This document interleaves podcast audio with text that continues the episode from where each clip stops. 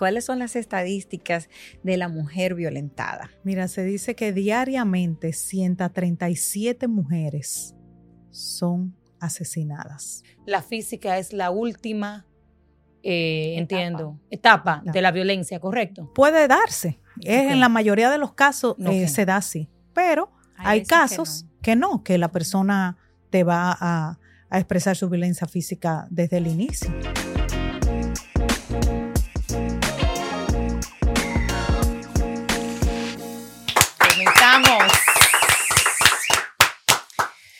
Bienvenido a otra entrega de su podcast, el próximo nivel podcast. Y en este día nos place y tenemos el honor de introducirles a Miguelina Enríquez. Miguelina Enríquez es una mujer que conocí hace dos años aproximadamente y nos trajo un mensaje de esperanza, amor, empatía y resiliencia a la mujer, pero no solamente a la mujer, al hombre también, porque entendemos que el flagelo que se está viviendo de la violencia doméstica no solamente lo vive la mujer, sino también el hombre. Miguelina es creadora de una fundación, Alzando Nuestras Alas, que es una fundación que nos trae un mensaje de Em, valoración, entendimiento, aceptación y entender de que la violencia doméstica existe, pero se puede trabajar, evitar y que hay aporte y apoyo para esas mujeres y esos hombres que están pasando por ese flagelo. Nosotros como empresa, The Power of Transformation, y como el próximo nivel podcast, nos unimos con Miguelina Enríquez, nos unimos con su fundación, Miguelina, alzando nuestras alas, y pedimos a que también ustedes se unan con cada uno de nosotros, en donde vamos a pedir que a ustedes mujeres abran sus alas, no más alas caídas. Queremos hombres con capas. ¿Y por qué queremos hombres con capas?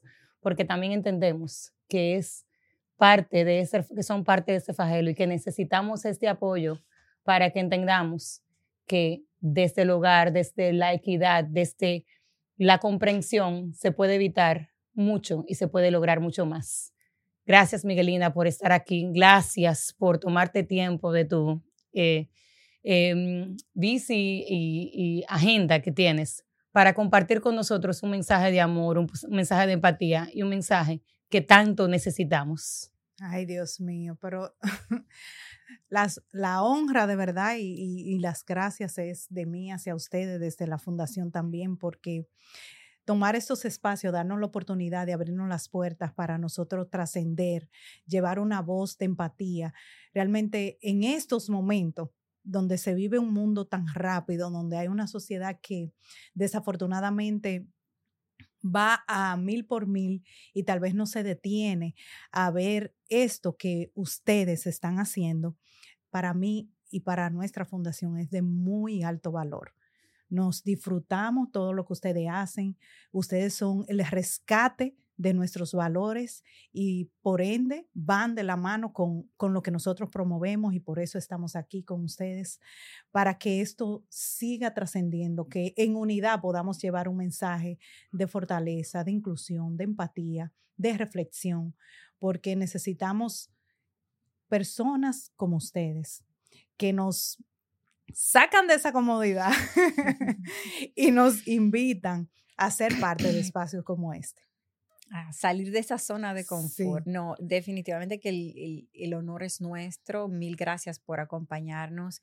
Y siempre aquí en el próximo nivel podcast de Power Transformation tenemos la misión y la visión de traer personas y traer eh, un comunicado, traer información de valor a nuestra comunidad para que puedan eh, usar estas herramientas para llegar a ese próximo nivel. Entonces, por eso invitamos a personas que vayan de la mano con nuestra misión y nuestra visión y mil gracias por venir.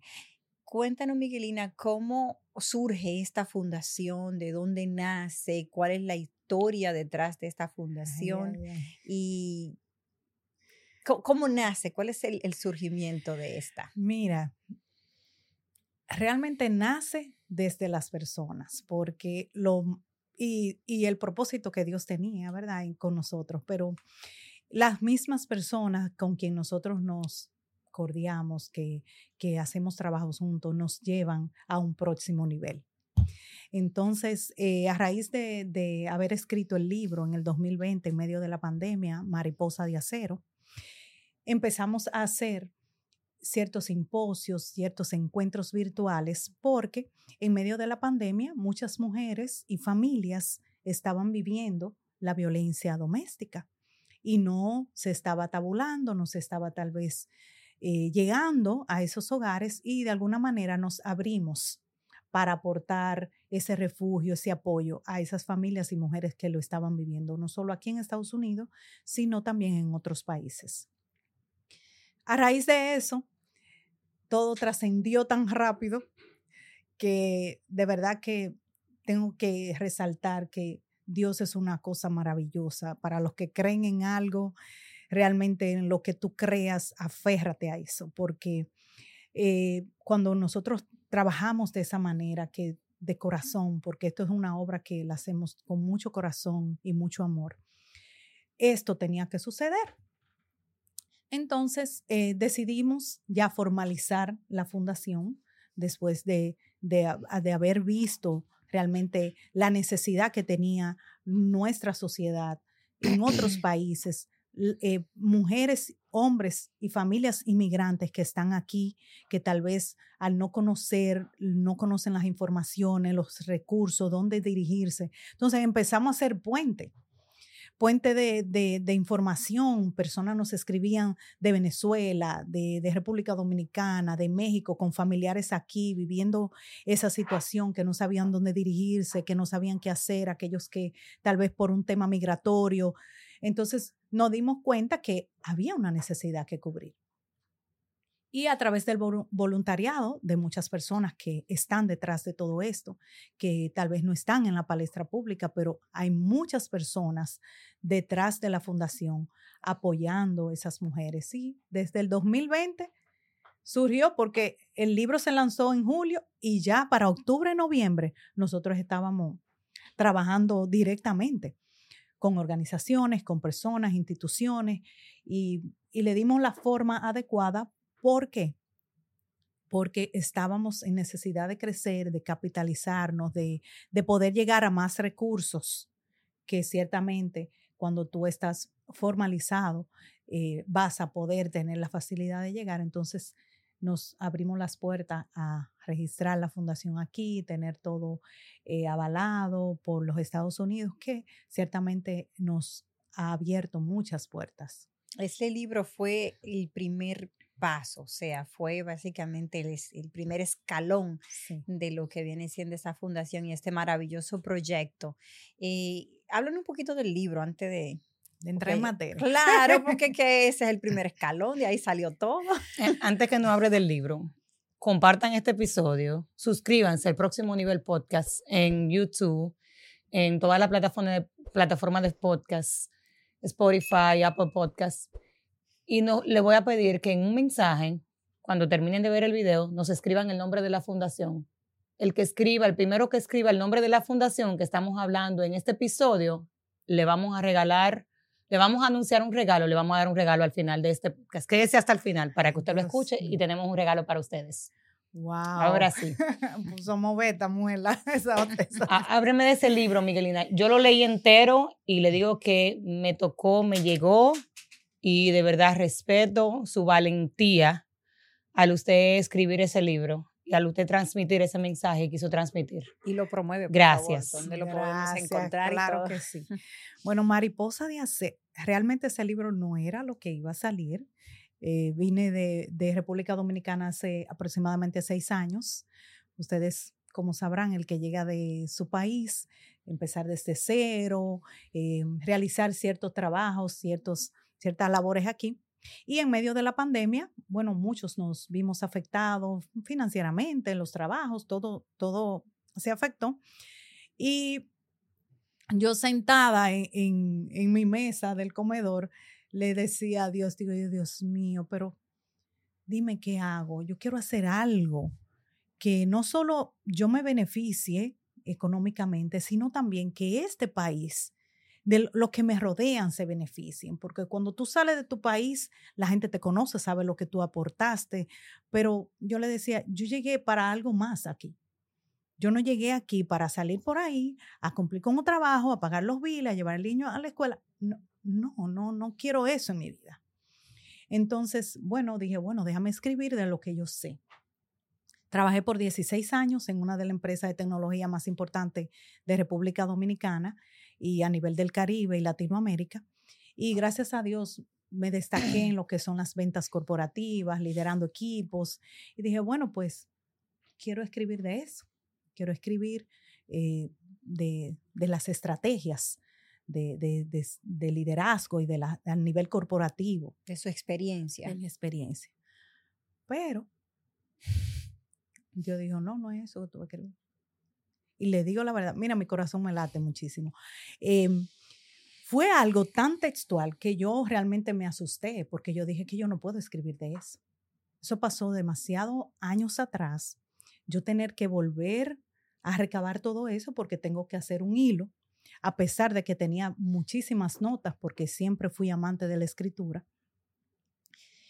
Y realmente Dios me puso eso en mi cabeza. Incluso en la parte principal de mi libro hablo de eso, de que realmente Dios fue quien me impuso. Eh, me dijo, no, es eso que tú tienes que escribir y ayudar a otras personas. Y decidí escribirlo. Es un libro autobiográfico escrito en el género novela. Y mucha gente me pregunta, ¿y por qué tú escribiste en el género novela? Muy difícil para alguien que va a escribir por primera vez, porque tú escribes en tercera persona, es un género literario que tienes que manejar personajes, cierta, cierta ciencia ficción y no ficción. Pero decidí hacerlo porque estoy realmente consciente de que cuando vivimos violencia, sea de género o doméstica, no debemos señalar solamente a un agresor como el responsable.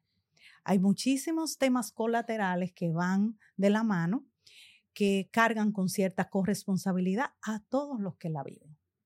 Entonces, también por respeto a esa persona, porque en definitiva, en un momento fue mi pareja, padre de mis hijas, y su familia y esa persona ciertamente merecían un respeto. Pero lo quise llevar de esa manera porque también es como un viaje. Es un viaje que tú haces, no en la vida de Isabela, quien es la protagonista del libro, sino en un viaje que tú haces dentro de muchas familias que están viviendo con similitud, porque saben la gente que me escribe, wow, yo me identifiqué tanto contigo cuando tú vivías con tu familia, que después se divorciaron, que, que se quedaron sin nada, que tuvieron que irse a un barrio. O sea, o sea, muchas familias viven eso y al no tener esas banderas rojas, eso, eso que, que, que alerta, tú no sabes tampoco cómo afrontarlo. Entonces, es un, el libro es un mecanismo una guía para aquellas familias, para los hijos, para los padres, para las personas que, rodean a esa, a esa mujer que está viviendo la violencia. Y de cierta manera se vuelve una guía de cómo tú saber dónde hay, cuándo lo hay, cómo evitarlo y qué hacer si está pasando. Y qué no hacer, porque ciertamente el libro te dice qué no hacer con, con la metodología de la historia. Entonces, Mariposa de Acero es un libro que viene a traer un mensaje preciso y conciso a las mujeres y es que las mujeres que estén viviendo ese tipo de situación tienen que entender que como nos representa la mariposa, nuestras alas están ahí, solo tienes que atreverte a volar. ¿Y volar en qué sentido? No es que tú vas a salir corriendo de tu situación, sino es saber que hay un proceso que puedes agotar, que hay recursos que tú tienes que buscar para poder salir de una manera inteligente y que tú puedas tener la mejor integridad física para ti y para tus hijos si las hay, si es una situación ya con demasiada violencia y eso es mariposa de acero. Wow, excelente. y el que quiera leerlo puede pedirlo vía mis redes sociales, si lo quiere dedicado, eh, a través de mi Instagram, Miguelina Enríquez P, a través de la fundación también, Alzando Nuestra Sala, que por cierto, por cada cinco libros vendidos, uno es donado a una institución, a una organización, a una mujer que no tenga los recursos. Y, y también en Amazon, que está disponible. Amazon, eh, gracias a Dios, nos dio el privilegio de convertirnos en un bestseller en cuatro categorías. ¡Wow! ¡Felicidades! Gracias, gracias. Y eso nos ha permitido entender y reconfirmar y saber que debemos seguir en el propósito. Wow, wow. Hablaste de lo que es violencia doméstica, violencia de género. Para las personas que no saben lo que es, ¿qué es eso? ¿Cuál, es la diferencia? Violencia doméstica, según como está escrito y definido en diversas eh, eh, eh, web e, incluso la Organización Nacional de, las Naciones Unidas. violencia doméstica es lo que vive una familia. Viven los hijos, vive una mujer o vive un hombre en un hogar, una abuela, pero están bajo un mismo techo. Y violencia de género, como bien lo dice, de género lo puede vivir un hombre, lo puede vivir una mujer, un hijo, pero fuera de ese techo y puede ejercerlo cualquier otra persona que no es tu familia. Porque generalmente la violencia doméstica es, es realizada por alguien que es de tu entorno familiar. Y la violencia de género te la puede pues la puedes sufrir a través de alguien que no es tu familia y de diversas maneras. O sea, la violencia no solo es física, sino también es emocional, es psicológica, es mental, es visual, que ahora mismo no se toca ese tema, pero con este micrófono se está ejerciendo mucha violencia visual. Y, y, es otro tipo de violencia. Pero básicamente esa es la, la diferencia la violencia se, se, divide en muchas ramas. He escuchado la violencia económica, la violencia psicológica, mental, física, ya viene siendo la más obvia, la que todos conocemos. Entonces, sí, eh, aclarar eso de que lo, cuál es la diferencia de entre la violencia doméstica y la violencia de género, porque me imagino que el bullying cae en ese tipo de, violencia de género, el bullying cibernético y todas esas cosas. Qué bueno que tú tocas ese tema, porque incluso hablaba con, con el sabio eh, del staff de ustedes ahí afuera y hablábamos de eso, que esa, la violencia es una cadena y nosotros realmente eh, promulgamos que es una responsabilidad de todos porque creemos que la violencia solo se queda en el hogar que la vive o en la persona que la ha sufrido. No, es una cadena. Y al ser una cadena es responsabilidad de todos romper esa cadena. Porque ¿qué pasa con un niño que está en un hogar violentado? El niño que está en un hogar violentado no va a ejercer su, descarga en, los mayores. No, porque esas personas son, tienen poder, son grandes, él no tiene forma de cómo defenderse o, aplicar, desahogarse. Él lo que hace es que probablemente lo aplique con la mascota en su casa, la maltrate, la golpee, porque es vulnerable, o vaya a la escuela y ejerza violencia con otros niños que pueden ser mis hijos o pueden ser los tuyos, pueden ser los de Emilia. Entonces, lo que buscamos principalmente con nuestra fundación es crear conciencia de que la violencia es una responsabilidad de cada uno de nosotros romper con esa cadena. Porque te vas a encontrar tu hija que está en adolescencia y anda buscando en quién, ¿verdad?, refugiarse, tener sus amores, probablemente caiga en manos de alguien que desafortunadamente es víctima de sus propias circunstancias, viene de una familia violentada que no tomó las, eh, los recursos, no, no se hizo el trabajo para que ese niño creciera sin esa, con, con esa carencia.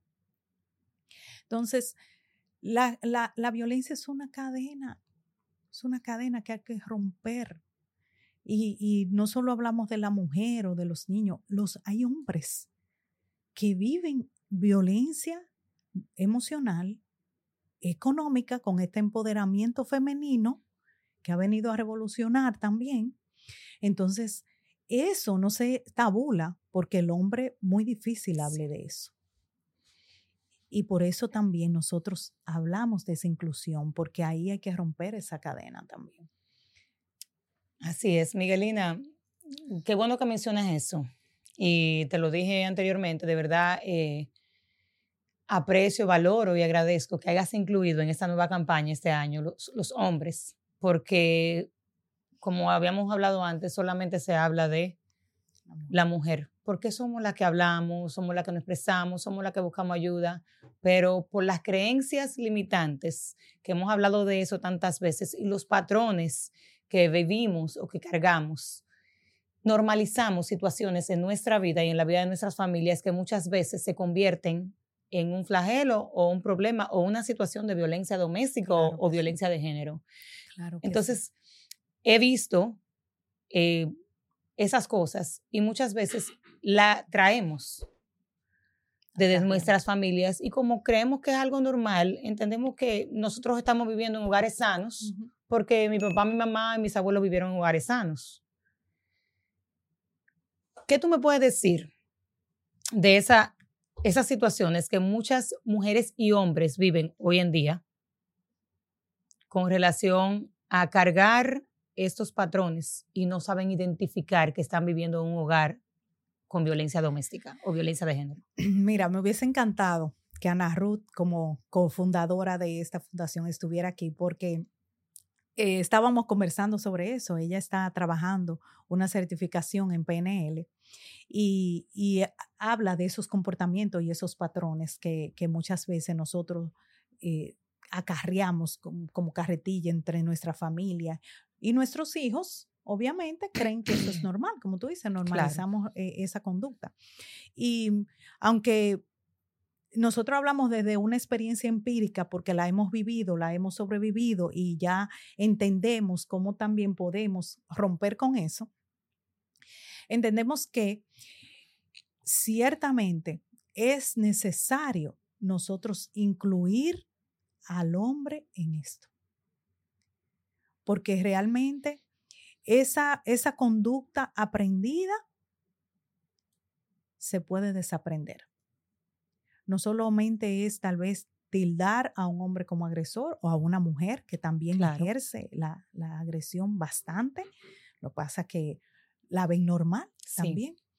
Entonces, la idea con todo esto, con, principalmente con la campaña que la mencionaste, es crear conciencia de que este trabajo incluye a los hombres, porque ellos son un pilar importante no solo para erradicar esas estadísticas, sino también para que ellos aporten y apoyen a otros hombres.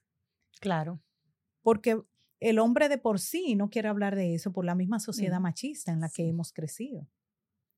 Y que tienen, que el hombre, ¿cómo tú vas a decir? Que macho de hombre, ¿cómo tú vas a decir que, esa mujer te abusó? o que esa mujer te dice que tú no vas a salir para ningún lado, o que, sí. ¿te entiendes? Entonces, eh, el hombre muy difícil ah, tenga esa apertura. Entonces, si hay organizaciones que puedan concientizar sobre eso, que lo vean la cara de un hombre, que vean hombres que también han tenido la valentía de hablar de eso, de que se puede salir de ahí, porque uno de cada cuatro hombres es violentado, pero solamente vemos que es la mujer que es violentada. Entonces, la idea con todo esto de la campaña digital es que se incluya al hombre.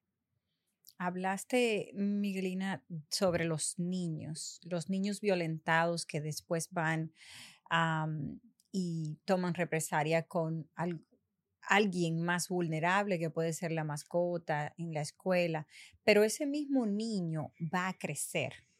Y vamos a suponer sea y hembra o varón, ese mismo niño va a tener un rol en la sociedad y va a ser una persona que va a utilizar la violencia de alguna manera u otra, porque así fue criado y porque piensa que la violencia es la manera correcta. Entonces, por ejemplo, puede ser un supervisor de una empresa y que él opine y él piense que como él fue eh, criado con violencia y que eso era normal en su familia, ya como supervisor de este grupo, sean hombres o mujeres, yo lo puedo violentar, como dijiste anteriormente, con palabras, con acciones, con gestos. Eh, la violencia va muchísimo más allá. Eh, ¿Me puedes dar un poquito más de, tu opinión con respecto a la violencia laboral, la que se vive en el trabajo? Bueno, mira, yo te digo que si uno abre ese abanico, no hay forma de cerrarlo. Dios. Entonces... Es una cadena. Es una cadena. Entonces volvemos al génesis de todo. Es una responsabilidad de cada uno de nosotros marcar la diferencia. Si en tu trabajo tú estás sufriendo violencia laboral, no tener miedo, porque más en este país que hay tantos canales que, que apoyan, que puede ser que esta institución no te funcione, pero puede ser que otra sí. Claro. Porque incluso hablaba ahorita con, con allá afuera, le decía, a muchas veces no es el sistema que falla, son las personas.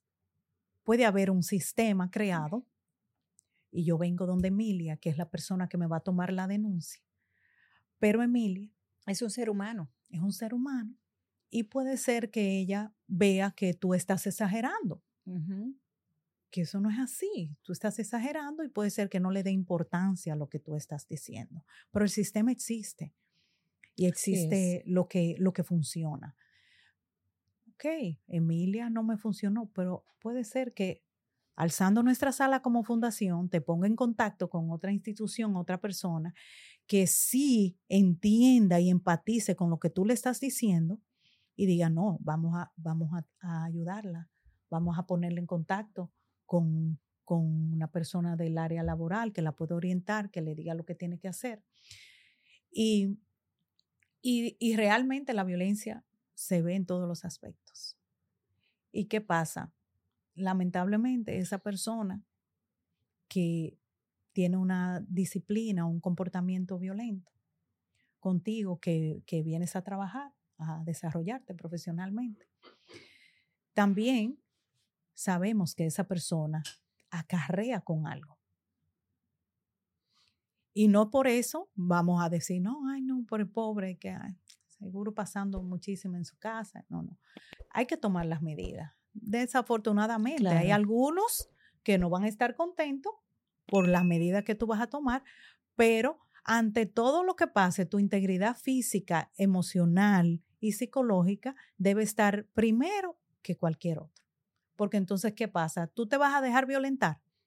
Tú vas a dejar que eso te martille en tu mente, en tu corazón, y entonces tú, ¿qué va a pasar contigo? probablemente como tú no estás canalizando eso con los recursos y las organizaciones, tú vas a violentar en tu casa. A traer ese estrés a la casa. Porque en algún momento eso va a explotar. Entonces ahí es que volvemos de nuevo, es una cadena. Como seres humanos, si no canalizamos las cosas, eso va a repercutir de alguna manera en nuestras vidas o en las vidas de los demás que pueden ser nuestros hijos, que pueden ser un vecino, que pueden ser tu compañero de trabajo. Y la violencia es un tema que hay que abordarlo. No se habla, no se quiere hablar, no quieren tomar medidas, tal vez porque es un tema muy amplio, pero si no empezamos a, embudar eso, a crear un embudo, ¿hacia dónde va a llegar? Mira cómo está la sociedad ahora mismo. Así es los jóvenes ejerciendo violencia como nunca lo habíamos imaginado. Niños de, edades recientes cayendo en el suicidio por bullying. Esas son consecuencias de la violencia. Así es. Emocional, psicológica, mental. Con, el otro día compartía con, con Emilia una situación vivida por nosotros como familia, con nuestro hijo. Y puede ser un relajo, pero yo no sé cómo eso está martillando en la mente de mi hijo, cómo eso pueda repercutir. Entonces, si nosotros no accionamos, si tomamos eso a la ligera, entonces después que queremos alar la soga puede ser que sea demasiado tarde. Para poner remedio. Así es. Es muy tarde. Miguelina, hablamos de la violencia doméstica, el bullying, violencia de género. Te voy a preguntar algo. Tú que estás trabajando con tantas mujeres y hombres y en tantos países, porque no solamente asistes acá en Estados Unidos, sino también que República Dominicana ha ido a, a Panamá con la fundación y admiramos y respetamos mucho eso. Em, te iba a preguntar, ¿tú entiendes, según tu base experiencia, ¿tiene clase social el tema de la violencia o todos podemos, no hay nadie exento para estar, nadie? Nadie. La violencia, mira, ni te preguntas si tú tienes título universitario, ni te pregunta si tu familia de qué apellido es, ni cuánto dinero tú tienes en el banco, ni con qué ropa tú andas. La violencia no pregunta nada de eso. Se sienta contigo a la mesa y tú ni cuenta te das. Y te lo digo porque los que tengan la oportunidad de leer el libro podrán darse cuenta que no tiene clase social ni preparación. Son cosas que te pasan a temprana edad, puede ser, porque ahora mismo hay muchas mujeres que lo sufren, muchos hombres lo sufren, hablan y hacen lo que tienen que hacer. Pero hay muchas personas que no tienen tal vez la capacidad de Emilia, la capacidad de nosotras de hacer. Entonces están esperando una mano amiga que le diga, no, claro, tú sí puedes. Claro. Que lo guíe. ¿Cuántas mujeres, principalmente, mira, en nuestro país, República Dominicana, conocidas, mujeres conocidas de alto renombre, con niveles profesionales admirables, saliendo de un círculo de violencia extremo. Sí. Extremo. Y se ve cada día más, se ven las noticias. Cada día. Cada día. Tú hablaste de algo, Miguelina, el falso empoderamiento. ¿Y por qué traigo a coalición este, esta palabra? Porque he visto que más en los últimos años, con este falso empoderamiento, por decirlo así, veo muchos hombres viviendo situaciones porque a la mujer empoderarse, llevar mucho más roles, entiende que eso le da también derecho quizás a ofender, maltratar o a recalcar o a decirle a un hombre, quizás, yo gano más que tú, yo aquí te mantengo, yo aquí te proveo, yo aquí, entonces, en cierto modo, a veces es posible que la mujer o la sociedad no lo vea como un maltrato o un abuso, pero, es violencia. Psicológicamente entiendo que el tú decirle a un hombre, yo aquí te mantengo, yo tú no eres nadie, que también lo he visto que pasa de mujer a hombre. Sí, he pasado, he visto que pasa de hombre a mujer, pero he visto que más en los últimos tiempos eso se está viendo mucho. Y como mujer, yo, ¿sabe? Invito y las invito a que tengamos un poquito de cuidado cómo nos dirigimos hacia el sexo opuesto, porque independientemente de que podamos cumplir todos estos roles y tenemos la capacidad de mantener un hogar, de llevar una familia, de llevar negocios, de ser empresarias, pero también tenemos que entender que ese apoyo, ese soporte hace falta. Está ahí y que independientemente gane o más o menos, o quizás en un momento necesite que uno le dé el apoyo, así como se le ha dado a uno en ocasiones, no lo hace menos valioso, no lo hace menos importante, no lo hace eh, menos hombre, porque muchas veces se ha llegado a pensar o se ha llegado a, querer compartir el mensaje erróneo por esa parte. ¿Tú has visto estos casos en... Ay, ay, ay, muchísimo. Y, y, ojo, no es que no estemos de acuerdo que la mujer se desarrolle, tenga mejores trabajos, sea una líder. No, no, no, no. Realmente lo que queremos enfatizar con el falso empoderamiento es respetar los roles y entender que como decía mi amigo anteriormente, cuando antes de venir a este, a este eh, espacio maravilloso, que él me decía, eso es algo bíblico. O sea, el hombre, te, eh, la Biblia te manda a, estar en unidad y respetar los roles de cada, de cada estructura familiar que, eh, que la componen un hombre, una mujer o diferentes géneros o, o sexo, pero se, se, se habla de roles dentro de una familia, sin importar el género. Entonces, la idea es respetar, valorar lo que hace de acuerdo a los recursos que tiene esa persona. Y como tú dijiste, ciertamente nos hemos encontrado con hombres que reciben su violencia emocional y mental, porque no hay un, no hay un pajarito, como dicen por ahí, que nosotras las mujeres que cuando le damos con una cosa, mira, no hay quien, no hay quien nos saque. Entonces, el hombre ciertamente, el que tiene, tú sabes, eh, ciertos pensamientos, dice, no me voy a poner de tú a tú con esta mujer porque puedo salir perdiendo. Claro. Entonces, se ejerce muchísimo. Nosotros nos encontramos con casos de hombres que están eh, psicológicamente maltratados, que desafortunadamente por la pandemia quedaron sin trabajo, no han podido recuperarse, han tenido que hacer otro tipo de trabajos y la mujer, gracias a Dios, un ejemplo, se ha quedado con, con su desarrollo, con su trabajo y tiene mayor ingreso, se ha desarrollado más y reciben ese abuso emocional y ese bullying dentro del hogar. Entonces, eso no se ve, pero ha venido y los mismos hombres los lo expresan que este empoderamiento lo han tomado también de una forma errada, porque ha venido como a quitar a, quitar también esa equidad que nosotras las mujeres exigimos, entonces se la estamos desaplicando al hombre.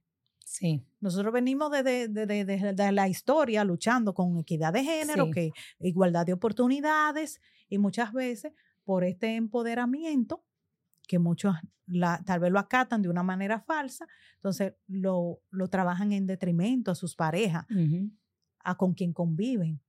Porque un ejemplo, para yo estar aquí hoy, ¿quién tú crees que está con, con los niños?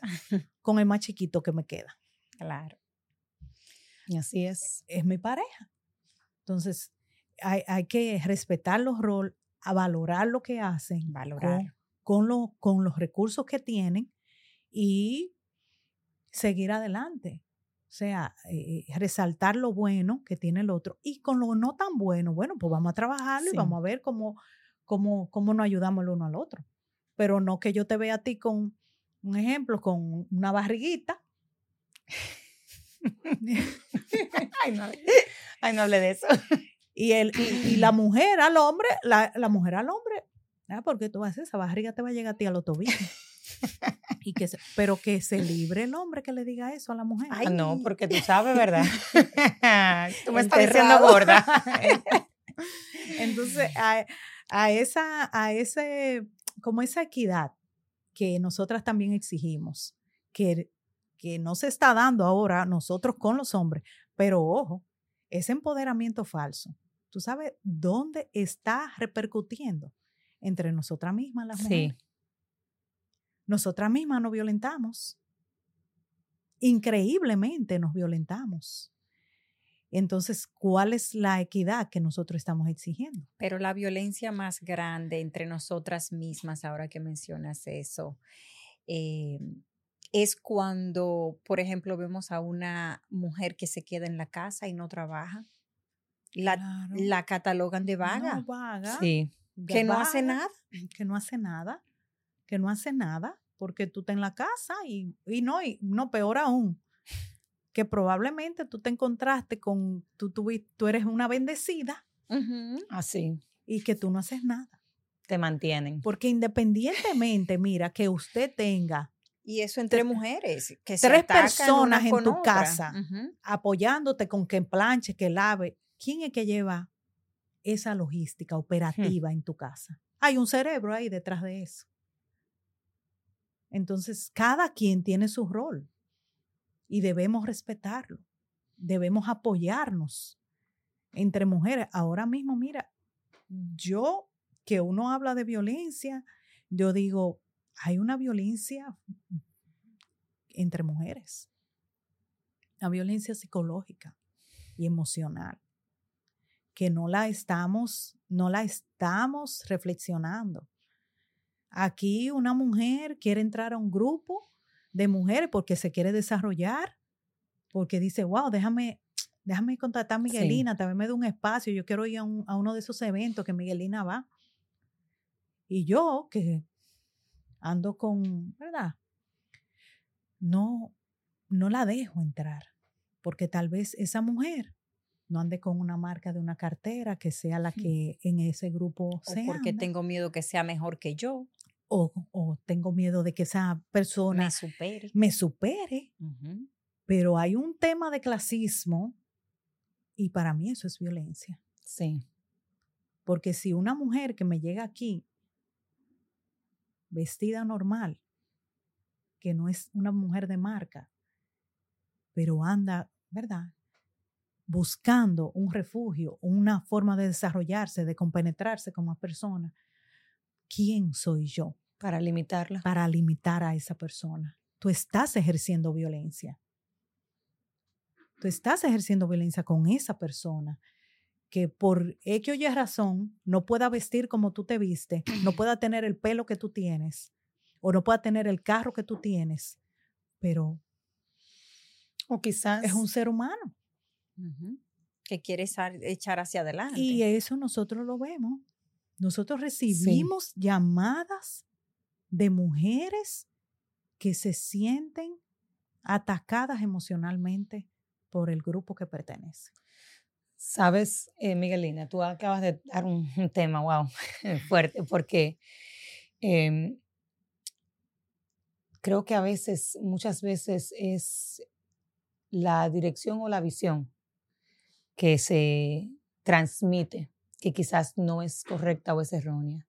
Porque tú acabas de mencionar algo que es, quizás si tú no tienes la cartera o no tienes el zapato o no tienes la ropa que todo el mundo utiliza en ese grupo, tú, yo no te voy a dejar entrar porque tú tienes que cumplir con ese requisito, ¿verdad? Claro. Sí, y lo he visto. Pero ¿qué pasa? Que, que quizás si esa persona que no tiene la cartera, los zapatos o la eh, ropa que tú, vamos a decir, proyectas en ese grupo, quizás no necesariamente no es porque no pueda, sino que su visión o su am, Intereses. intereses son diferentes a los tuyos. Claro. Quizás tus intereses para pertenecer a ese grupo es que tú proyectar una imagen para que el otro crea esa imagen que estás Claro, proyectando, pero no necesariamente es porque quizás tú puedas eh, costear, quizás. Eso, hay muchas personas y yo he tenido la oportunidad de hablar con mujeres que compran cosas para pertenecer y lo he visto y, Claro, y para estar en grupos, pero cuando llegan se sienten vacías. claro. ¿De qué te sirve tú, sabes, llenarte de cosas materiales cuando verdaderamente no te estás sintiendo que estás recibiendo un valor agregado o para sentirte que perteneces? Creo que tenemos que trabajarnos como mujeres y como hombres eh, integralmente y también como familia. Tenemos que trabajarnos también como familia para que la educación no solamente llegue, y, y te lo dije anteriormente, a la, a la mujer o al hombre, pero también que en la crianza, que seamos una, una crianza un poquito más eh, asertiva, porque el ejemplo que le damos a nuestros hijos, Así es. eh, ellos ven más por las acciones que por lo que le decimos. Y lo he vivido en carne propia. Y de verdad que eso me ayudaba a crecer y a madurar como mujer y como, como individuo y como persona. Y entiendo que lo que están haciendo ustedes, el llevar un mensaje integral, es muy importante y debería de seguirse compartiendo. ¿Qué están ustedes haciendo para las familias? Porque he visto esa situación de que cada día más, cuando se arrastra algo, el niño, el- la niña, el joven, inconscientemente hace acciones y lo que hacemos muchas veces es juzgar sin entender el trasfondo que, que viene de eso. Ay, qué bueno que tocas ese tema, porque cuando hablamos de menores es muy delicado, pero nosotros como fundación promovemos la educación. Ese es el pilar importante de nuestra fundación. ¿Y cómo lo promovemos? Es nosotros adentrarnos al sistema escolar. Yo recuerdo que la primera conferencia internacional alzando nuestras alas, que fue llevada a República Dominicana en Moca, eh, la provincia de Espaillat, cuando me hicieron el llamado, la invitación del plan estratégico de la provincia de España PDP, yo le pedí a la persona que me contactó y le dije, pudiéramos tener una escuela. Yo sé que hay mucha gente que necesita escuchar esto, pero necesitamos adentrarnos a los adolescentes, al menos esos adolescentes que pueden escuchar el tema de una manera asertiva, como tú decías, que puedan captarlo y llevarlos de una manera como líderes comunitarios. Y en esa conferencia nosotros no solo llevamos a los adolescentes estudiantes de escuela, sino nos fuimos más allá, a la inclusión a la discapacidad. Nuestra primera conferencia fue realizada a niñas con discapacidad auditiva. Porque la raíz de nosotros lograr un cambio está en esa generación que, que nos sigue. Ellos tienen a ellos le entregamos la antorcha, de seguir llevando un mensaje, de no tener miedo, de hablarlo. Puede ser que no sea con tu mamá o con tu papá, pero hay alguien que tú le puedes compartir. De hecho, las, las estadísticas hablan que las niñas que son abusadas o violentadas, lo hablan es con un familiar o un amigo cercano, con las primeras personas que lo hablan. Entonces, la idea con esto es promulgar el que no tengan miedo, de que es una conducta aprendida que se puede desaprender. Pero si no sabemos dónde está esa conducta, no vamos a poder llegar a hacer la conciencia. Sí. Entonces, aparte de, de nosotros ir a las escuelas, de poder ah, dar ese aporte, también buscamos lo que es llegar con campañas digitales como es lo que estamos haciendo ah, ahora mismo. Que sistema escolar se integren, sistemas judiciales se integren, organizaciones gubernamentales que se, se integren a esta concientización. Porque si tú no te concientizas, tú no vas a poder llevar el mensaje. ¿Tú entiendes, Miguelina, que las organizaciones gubernamentales, si me voy a ir un poquito a fondo, eh, gubernamentales y es las situaciones que, de apoyo, entiendo, están haciendo un trabajo para apoyar eh, porque he visto, y te pregunto esto, porque he visto que muchas veces se, se dice, o hasta que no vea una marca, por ejemplo, eh, no se puede hacer, o he escuchado eso, no podemos hacer nada. Pero me pongo yo a pensar, y quizás también me puedes dar un poquito de información al respecto, cuando la persona o el agresor, ya sea hombre o mujer, llega a la violencia física, ya es porque ha pasado, entiendo, todas las otras eh, formas de violencia mental, psicológica, financiera, entre otras. Ya básicamente entiendo, me puedes corregir, la física es la última, eh, entiendo, etapa de la violencia, ¿correcto? Puede darse. En la mayoría de los casos eh, se da así, pero hay, casos que no. que la persona te va a, a, expresar su violencia física desde el inicio. Ok.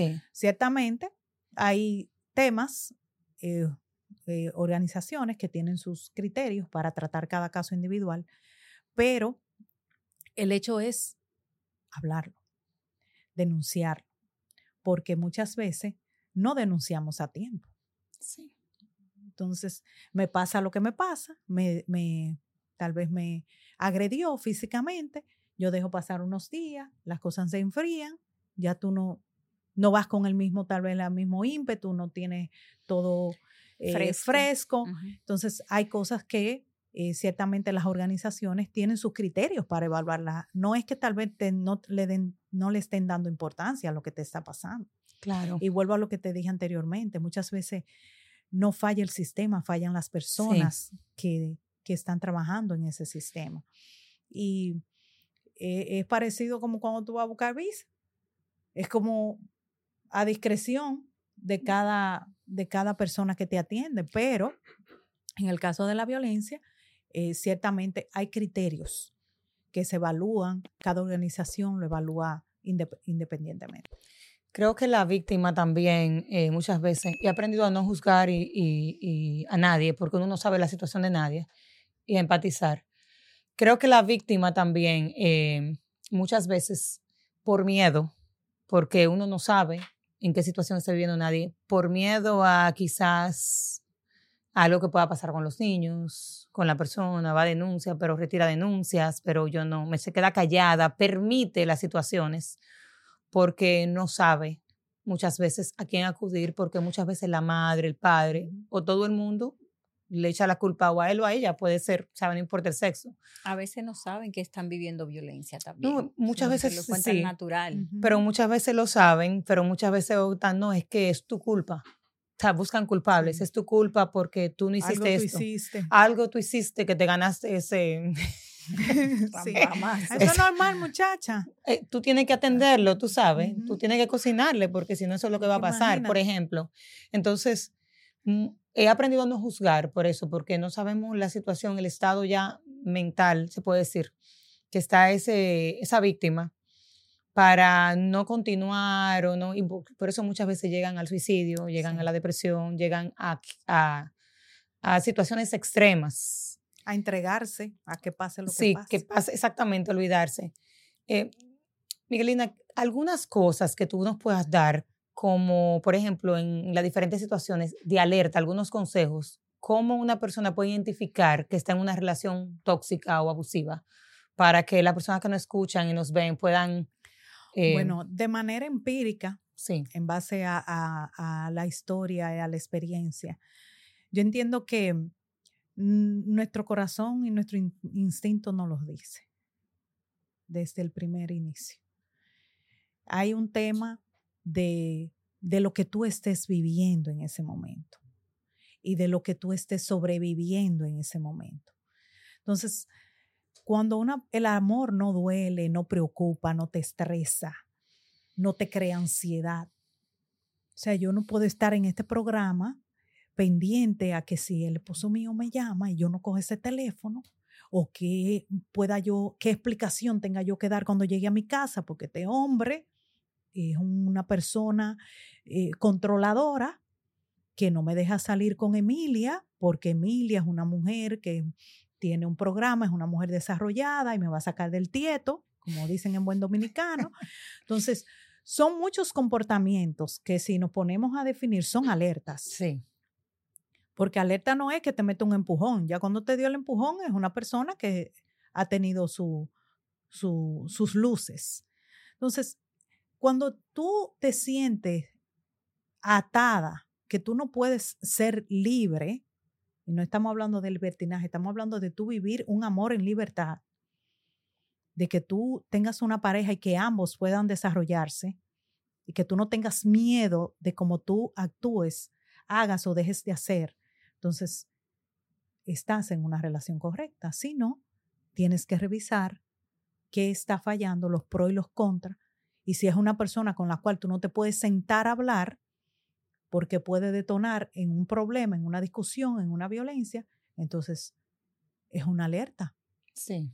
Es una alerta, una persona que te cela hasta con tu sombra, que te quiera controlar hasta tu forma de vestir, que una amiga eh, eh, te empieza a cerrar tu círculo, no quiere que tú salgas con esta amiga ni con aquel familiar y, y cuando viene a ver ya te tiene aislada totalmente. O sea, son muchas, muchas alertas que antes no estaban de la mano.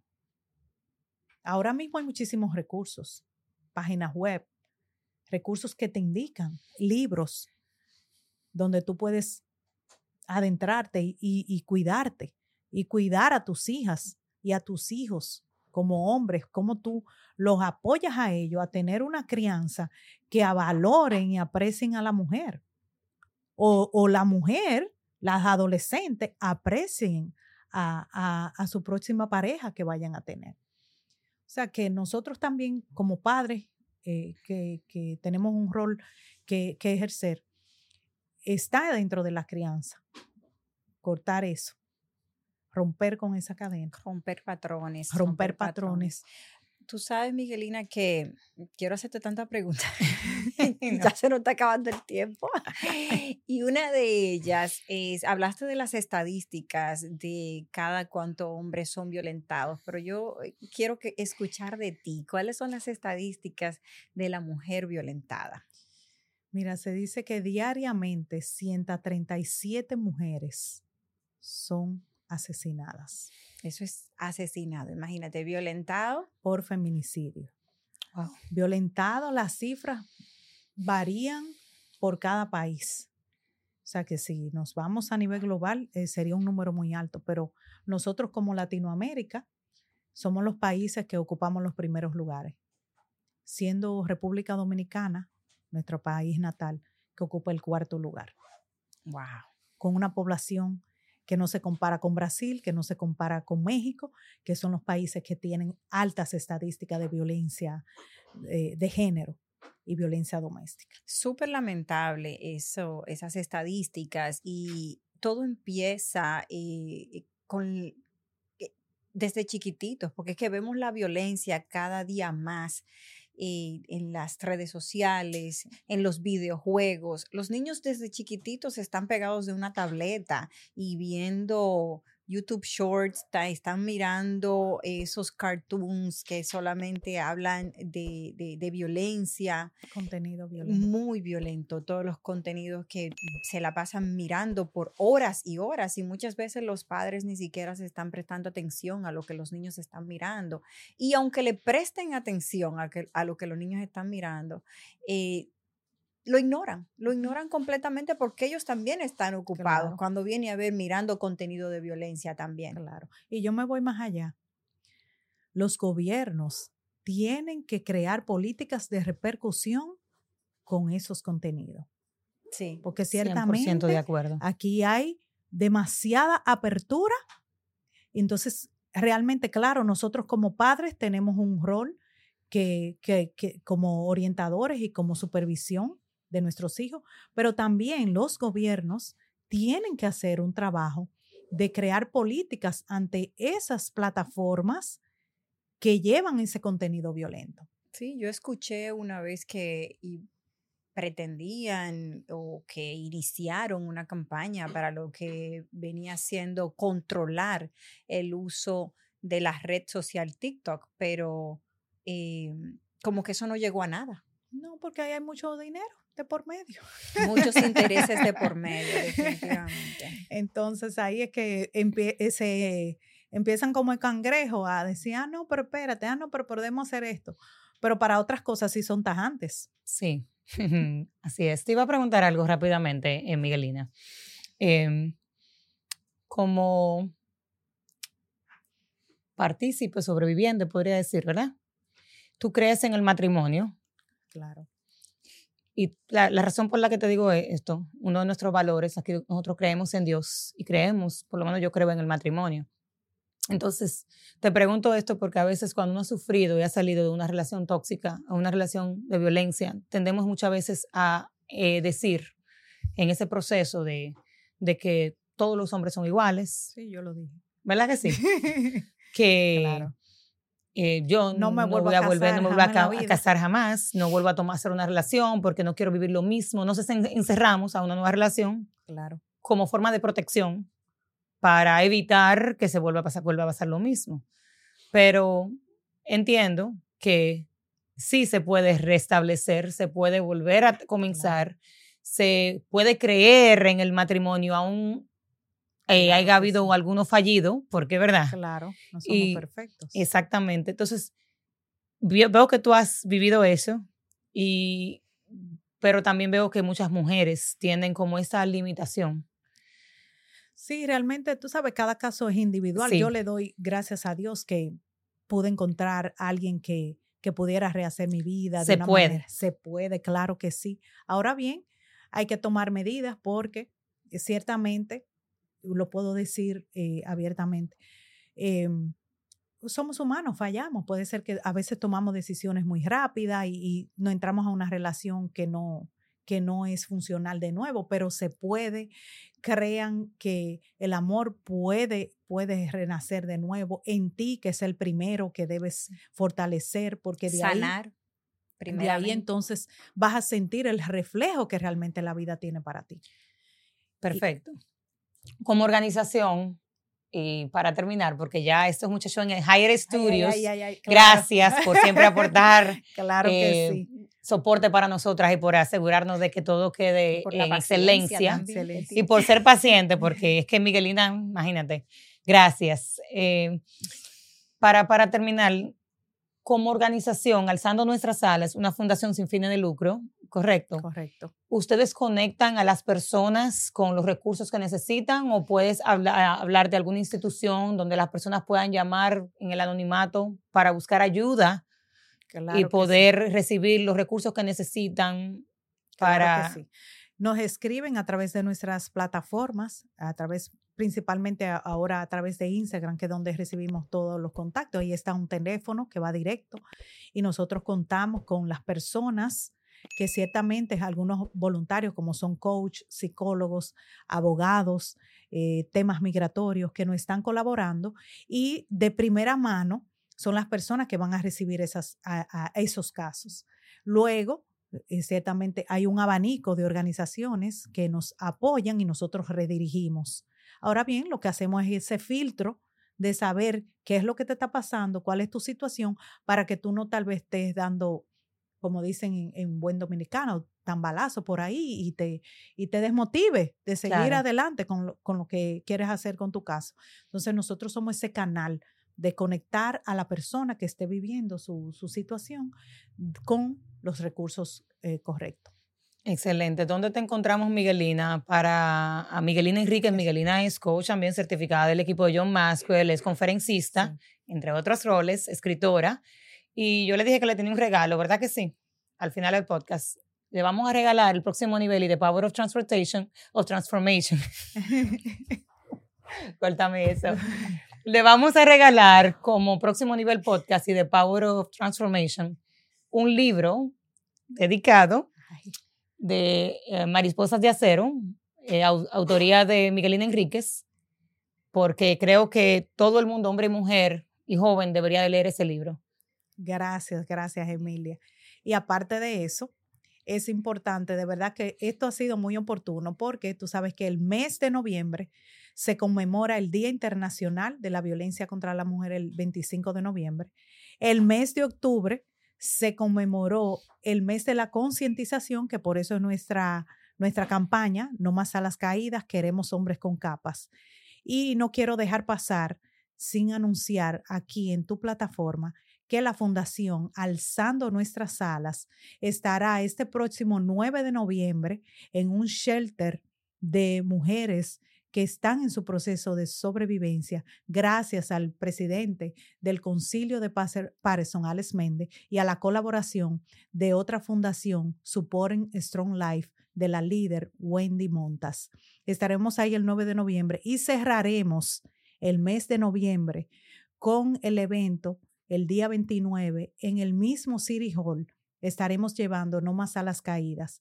Ahí entablaremos todos los temas, experiencias de hombres y mujeres que han vivido y han palpado la violencia, pero no solo eso, se han integrado organizaciones como la policía, como otras instituciones que van a estar dando las orientaciones correctas de cómo nosotros canalizar eso, no que tú le estés viviendo, sino que tal vez tú la puedas eh, enfrentar en un futuro y sepas qué hacer con los recursos que nosotros tenemos. Así que les invito a ustedes Gracias. Nuevamente, que yo sé que ya esa invitación ya llegó, pero les reitero que nos acompañen el 29 de noviembre en el City Home, en el Shelter, como es un, es un lugar de seguridad para esas mujeres solamente estaremos asistiendo a las fundaciones, proveyéndoles eh, artículos y donaciones que hemos recibido, que estaremos llevando a esas mujeres junto con la conferencia, no más a las caídas, de forma gratuita a ellas.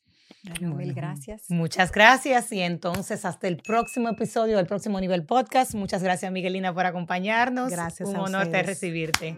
Hasta la próxima. No se olviden de compartir, señores. Compartan.